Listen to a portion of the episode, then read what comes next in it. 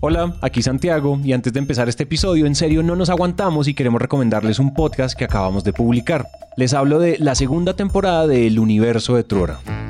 Este podcast es la historia larga, pero sobre todo íntima, honesta y sin censura de la historia de una empresa. Si nosotros trabajamos 10 años y tenemos un negocio que vende 10 millones, ¿qué importa? Yo no quiero tener esa empresa. Concentrado, desconcentrado, me importa un culo. Vamos a narrar las discusiones. Entonces los convencí a todos que todo era súper buena idea. Eso es completamente opuesto a ser un emprendedor. Los dilemas de emprender. Gente que lo que hace es que aprendió el juego. Es que hay como un juego, ¿no? Yo he visto empresas que no dan pie con bola y cuando le pegan, estallan. Perspectivas sobre el ecosistema de emprendimiento. Ahora de repente hay capital. La gran mayoría de las compañías grandes de Colombia van a ser startups. Y los retos de liderar cuando todo cambia a toda velocidad. O sea, que en un año los salarios se tripliquen es una, es una locura. En ningún lugar uno crece como crece en una startup. O sea, se quemaba mucha gente porque eran formas de operar muy distintas. Que te renuncien ingenieros cuando estás en una guerra de, de tech. Y te lo juro que es porque no han visto lo que es probar cosas y que estalle. En nuestra opinión, este es el podcast perfecto para cualquier persona que esté pensando en crear empresa o en tener una carrera excepcional o en liderar un equipo de alto rendimiento. Entonces lo encuentran como El Universo de Truora en Apple Podcast, en Spotify o en donde sea que ustedes escuchen podcast. Ahora sí entonces que empiece este episodio.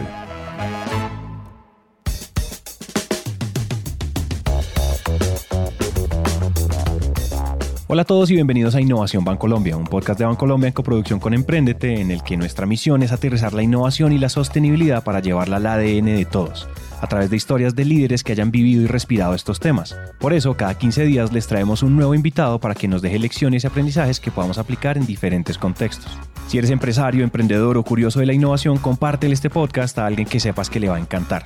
Y si tú haces parte del Grupo Bancolombia, ayúdanos contándole a tus colegas de este podcast para que inyectemos innovación y sostenibilidad a toda la organización. Si les gusta este episodio o algún otro de Innovación Bancolombia, síganos en Spotify o déjenos una reseña de 5 estrellas en Apple Podcast. Eso nos ayuda a llegar a más personas. En episodios anteriores les hemos hablado sobre el capitalismo consciente, esa idea de generar ganancias pero sin olvidarnos del medio ambiente y la sociedad, porque las empresas hacen parte de un entorno o un ecosistema que debe mantener su equilibrio. Es por eso que en esta nueva temporada haremos un recorrido por diferentes organizaciones e industrias que han buscado sus propias soluciones para dialogar con ese entorno, comprenderlo y ser sostenibles en el tiempo. Yo no puedo imaginarme el futuro con la realidad actual Mm, prefiero imaginarme esa pregunta del futuro, pero con un mundo futuro. y hoy definitivamente tenemos unas tendencias que nos están redibujando y, reformulando eh, la vida. Él es Andrés Jaramillo, ingeniero eléctrico, máster en Economía de la Energía y los Recursos Naturales y en Gestión del Sector Eléctrico, quien dirige un grupo de investigación, Energía, donde exploran la transición energética y hablamos con él sobre esas tendencias que crean necesidades que no imaginábamos, pero sin adelantarnos tanto, primero quiero contextualizarlos. ¿Se han puesto a pensar que estamos rodeados todo el tiempo de ciencia y tecnología sin darnos cuenta? Como por ejemplo esa maleta con ruedas que utilizamos cuando vamos de viaje que nos hace la vida tan fácil, es solo una de las innovaciones alrededor de la rueda que se ha hecho en los últimos años, lo cual permite, por ejemplo, que hoy estemos hablando de monopatines eléctricos como medios de transporte, que surgen para suplir nuevas tendencias. Mejor dicho, bienvenidos a un nuevo episodio. La primera, la descarbonización. Eh, sin duda el cambio climático y las emisiones de CO2 nos imponen cada vez más una agenda y una necesidad de, pues, de pensar en soluciones para abordar el tema de la descarbonización, porque el asunto de la descarbonización es un piano que nos cayó encima y que cada vez es una restricción o una posibilidad, depende cómo se vea. Y siguiendo con esta idea que plantea Andrés de ver las necesidades o tendencias como una gran posibilidad, es cuando la creatividad y la innovación dan paso a proyectos que afrontan estos retos, como lo es la movilidad sostenible o la electromovilidad. Las propuestas que empiezan a salir de electromovilidad o de movilidad, personas en las ciudades andando en, en una flywheel, que es básicamente un monociclo eléctrico, hasta personas que se pueden mover entre continentes en un eh, Hyperloop, eh, este tubo que se propone Elon Musk, donde vas en una cápsula 1500 kilómetros por hora eh, y te puedes mover sin necesidad de tomar un avión.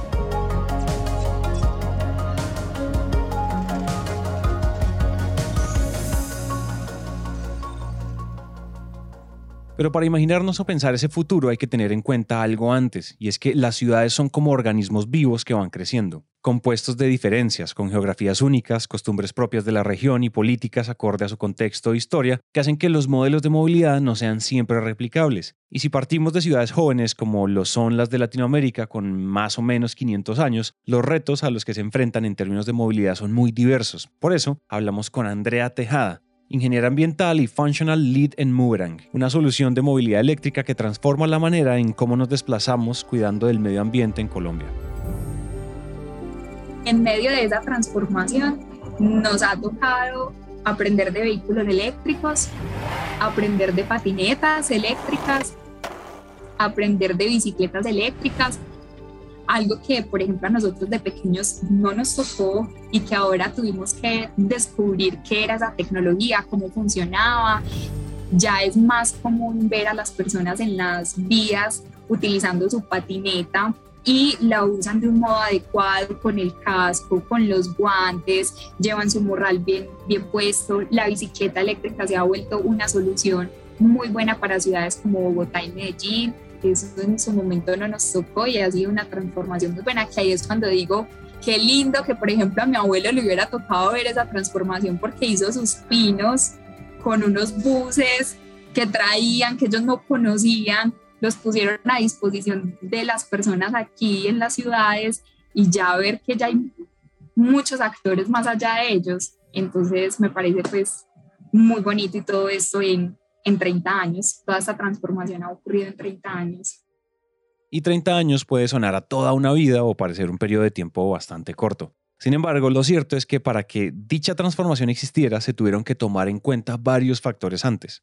Cuando empezamos a preguntarle a las personas cuáles eran sus necesidades en temas de transporte, nos referenciaron cuatro atributos que hasta la fecha hoy los seguimos usando y es el tema de tiempos, una persona puede estar tomándose una hora de ida en la mañana a su trabajo y una hora de regreso en la tarde. Entonces, eso es un dolor muy grande para los usuarios. El tema de costos.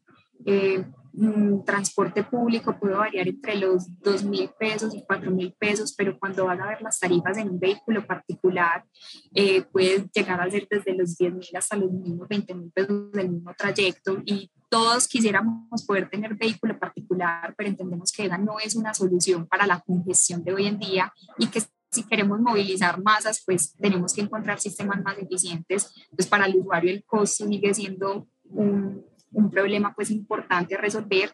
Em, el tema de seguridad es también uno de los factores que las personas siempre dicen, no voy en bicicleta porque de pronto me roban o no uso el transporte público en esta ruta en específico porque sé que hay mucha accidentabilidad. Y el cuarto tema es, es algo de experiencia, cómo yo me puedo desplazar cómodamente. Entonces, hoy en, en su momento indagábamos esos cuatro puntos y después nos fuimos a escuchar a las empresas y las empresas nos decían, es que yo necesito vigilar eh, y garantizar que mis empleados se están transportando de una manera adecuada, no solo en mis desplazamientos laborales, sino también de la casa al trabajo y del trabajo a la casa, cómo lo están haciendo. Y después nos sentábamos con los actores gubernamentales y nos decían, yo necesito monitorear la movilidad de las personas porque eh, hay un tema de huella de carbono que necesitamos reducir en la ciudad para poder manejar las contingencias ambientales y favorecer la salud de las personas durante esa época y durante todo el transcurso del año. Y luego nos sentábamos también con, los, con las empresas de transporte y nos decían, yo necesito que las personas entiendan que esto es un sistema seguro, ¿qué hago yo para mejorar mi servicio y que ellas lo puedan tomar? Entonces empezamos a hablar con cada uno de los actores y entender sus necesidades. Y desde allí salieron pues las soluciones, unas soluciones que construimos para finalmente para el bienestar de las personas y la competitividad de las empresas, porque finalmente pues contribuyeran al desarrollo sostenible de la ciudad. Y ahí fue que fuimos articulando como cada uno de esos puntos. Estos factores, o como Andrea les dice, atributos, fueron los que le dieron paso a la propuesta de valor de lo que hoy representa Mooberang para ciudades como Bogotá y Medellín, una alternativa de movilidad sostenible mediante un modelo de suscripción con diferentes opciones de vehículos eléctricos que le brindan servicio tanto a empresas para los desplazamientos de sus colaboradores como de formas particulares. Pero, ¿y qué pasa si nos trasladamos a otros organismos vivos más grandes, con temperaturas diferentes, densidades de población mayor, con un sistema circulatorio más fluido y con otras opciones de transporte? Por ejemplo, Santiago de Chile. En Chile se está moviendo un poco la electromovilidad con el transporte público, estaba empezando la primera licitación de taxi eléctrico. Él es Olivier Stamps, ingeniero comercial y cofundador de eMove, proyecto que también ofrece una alternativa de transporte eléctrico en Chile, enfocado primero en transportar personas de corporativos en taxis eléctricos al tener las primeras licitaciones, pero quienes a los sucesos y las nuevas tendencias los fue reinventando. Cuando apareció la pandemia en abril, que tomó realmente fuerza en Chile, a nosotros se nos bajó muchísimo el tema del transporte porque hacíamos un 90% de aeropuerto, aeropuerto cero. Lo bueno de, de que es una fuerza que tenemos, somos flexibles, eh, entonces éramos capaces de pivotear rápidamente y el carácter de los dos socios principales, Germán y yo, hace que nosotros en, en 48 horas podemos, entre comillas, reinventarnos, tenemos esta capacidad. Entonces nos hicimos un brainstorming, tiramos cuatro días en el papel el día siguiente la, aplicamos y nos funcionó. Olivier y su otro socio aplicaron no solo la visión de Andrés, ver la pandemia como una posibilidad, sino que también son líderes buscando una especie de autodestrucción para resurgir con una propuesta novedosa. Uno era empezar a hacer transporte de paquete con los taxis, porque en el mismo momento tanto bajaba el aeropuerto, subía el e-commerce, el delivery. Y eh, del otro lado, llamar a todo nuestro cliente y decirle, oye, ahora no puedo transportar a tu ejecutivo porque se queda en la casa haciendo teletrabajo, pero ¿qué pasa con tu, con tu operario, el que va a la fábrica? Él sí que tenía que ir a la fábrica, tenía salvoconducto para ir a, fabricar los productos, comida, etc. Entonces, eh, eso fue dos buenas ideas, porque podemos reubicar una gran parte de la flota en delivery y no había nadie que lo hacía en verde, no existía, el delivery verde no existía, eh, había como un par de autos que lo hacían, nada más. Entonces yo fui a ver a la empresa de, delivery y digo, oye, yo te puedo transportar tus paquetes, que están, ellos estaban buscando vehículo por todo lugar, pero además lo voy a hacer en verde. Entonces todo el mundo dijo, wow, qué bien, me dan un auto y además yo puedo comunicar sobre el hecho que transporto sin, sin emitir carbono ni, ni contaminación. Y la contingencia nos hizo transportar mucho más personas, porque en Chile hay mucho más operarios que ejecutivos. Entonces, cuando tenías que buscar 50 personas por la mañana para llevarlo de su casa a la fábrica, era más rentable que buscar 5 ejecutivos para llevarlo al aeropuerto. Por lo cual, rápidamente subimos el número de autos y empezamos a, a comprar, a hacer leasing de furgones. Entonces así es como eMove hoy es líder en Chile por ofrecer transporte corporativo sustentable para personas y delivery. Pero lo cierto es que las tendencias no son estáticas, siguen surgiendo con el pasar del tiempo y con ellas vienen las posibilidades que cada vez son más retadoras. Y una cosa es lo que sucede en Santiago de Chile. Se está mirando el tema de electrolíneas con eso, dónde poner los cargadores, pero como viene con, todo el feedback de electromovilidad, de todos los errores que se hicieron, es más fácil porque podemos empezar bien desde el principio y se ve que se están aprovechando todo lo que se aprendió en este tiempo, esperando que eso se va a hacer. El hidrógeno es de súper buen producto, ah, ayuda mucho en todo el tema de carga, es más eficiente que la electromovilidad clásica de batería ya litio y para nosotros, para transporte, nos da mucho más autonomía y rapidez de carga, por lo cual es una solución bien, bien interesante.